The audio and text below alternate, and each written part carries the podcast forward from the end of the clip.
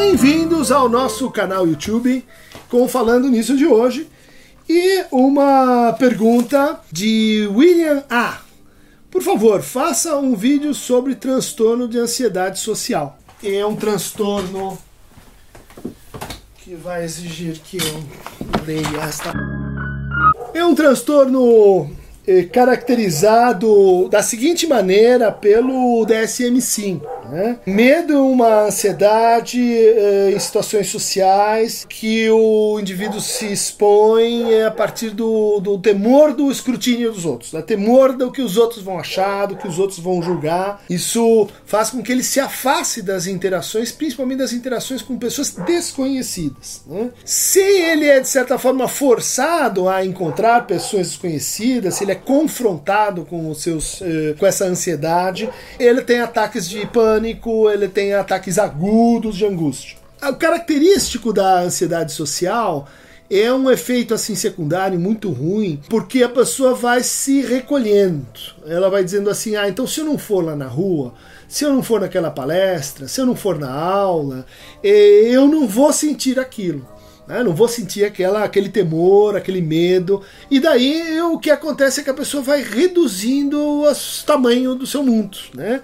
Ela vai se recolhendo à sua própria casa, às vezes, tem quadros dramáticos de pessoas que não conseguem sair de casa. E o que muito frequentemente acontece quando a gente deixa né, esse quadro assim ir se espraiando, é que essa atitude evitativa ela vai assim se entranhando na forma de vida da pessoa de tal maneira que a partir de um dado momento, ela está incrustada, né? e ela não quer mais sair e ela se identifica com essa condição como se fosse assim, uma escolha. Né? Não é que eu não posso, é que eu não quero ir ali. É porque eu, eu organizei a minha realidade de tal forma a que isso não acontecesse. Né? O transtorno de ansiedade social, muitas vezes, ele é uma evolução da, da, da síndrome do pânico. Né? Então a pessoa está andando na rua e está numa fila de banco, está no carro e ela é assaltada por um terror pânico, um sentimento iminente de que ela vai morrer, de que ela vai enlouquecer.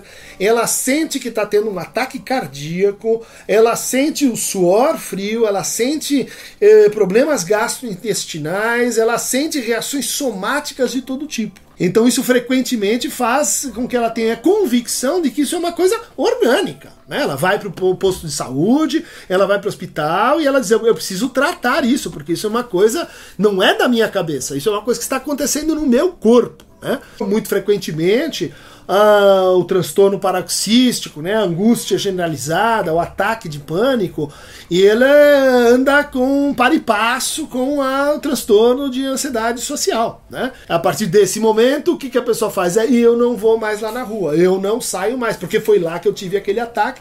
E eu tenho assim uma, um sintoma característico, né, que é o medo de ter medo de novo. É o medo de que aquilo aconteça de novo. Isso uh, pode estar associado, então, antes de tudo, com uma fobia. Né?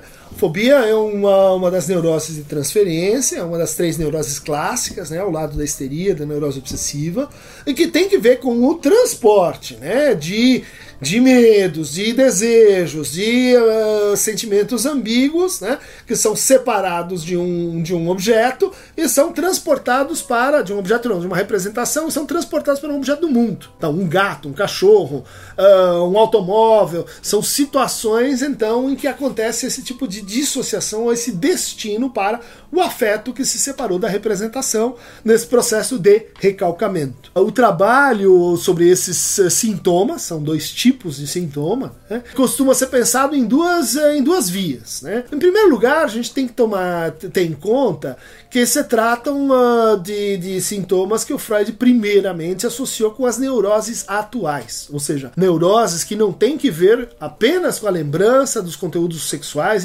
infantis e recalcados, mas tem que ver com uh, o que a gente poderia chamar assim de a política dos prazeres, né? A forma como aquela pessoa lida com a sua corporeidade, a forma como ela, ela lida com as situações de satisfação e de satisfação sexual, inclusive. Né? Pessoas que têm uma vida sexual ou muito pobre, né, abstinentes, ou muito dissociadas, né, do afeto, sexo sem amor, sexo sem contato, sexo sem relação, né? Isso predispõe à emergência desse tipo de angústia. Mas ao lado disso, né, ao lado então de um tratamento sobre, sobre o uso dos prazeres, para falar com Foucault, a gente tem que fazer um tratamento sobre a gênese eh, recalcada, né, desse desse desejo, né?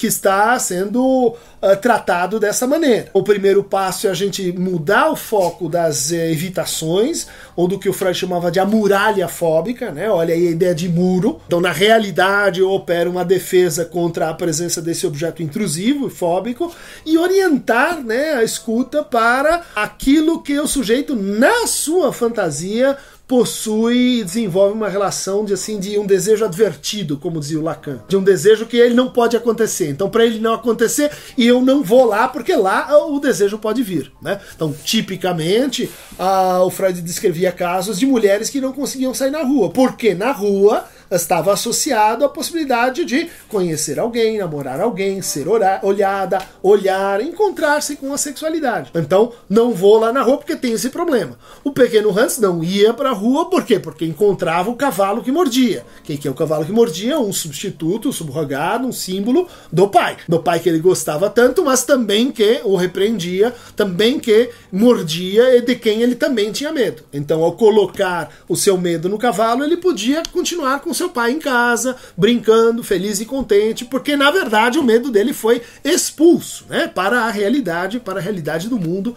e da rua. Tratamento da ansiedade social, Uh, ele passa por isso, uh, ele passa então por a gente, de certa forma, ir encorajando o sujeito a enfrentar isso e, ao mesmo tempo, encorajando ele a enfrentar as suas próprias fantasias. Quem quiser receber mais fragmentos ansiógenos, ansiogênicos, panicados e paroxísticos, clique aqui no Aqueronta Mover.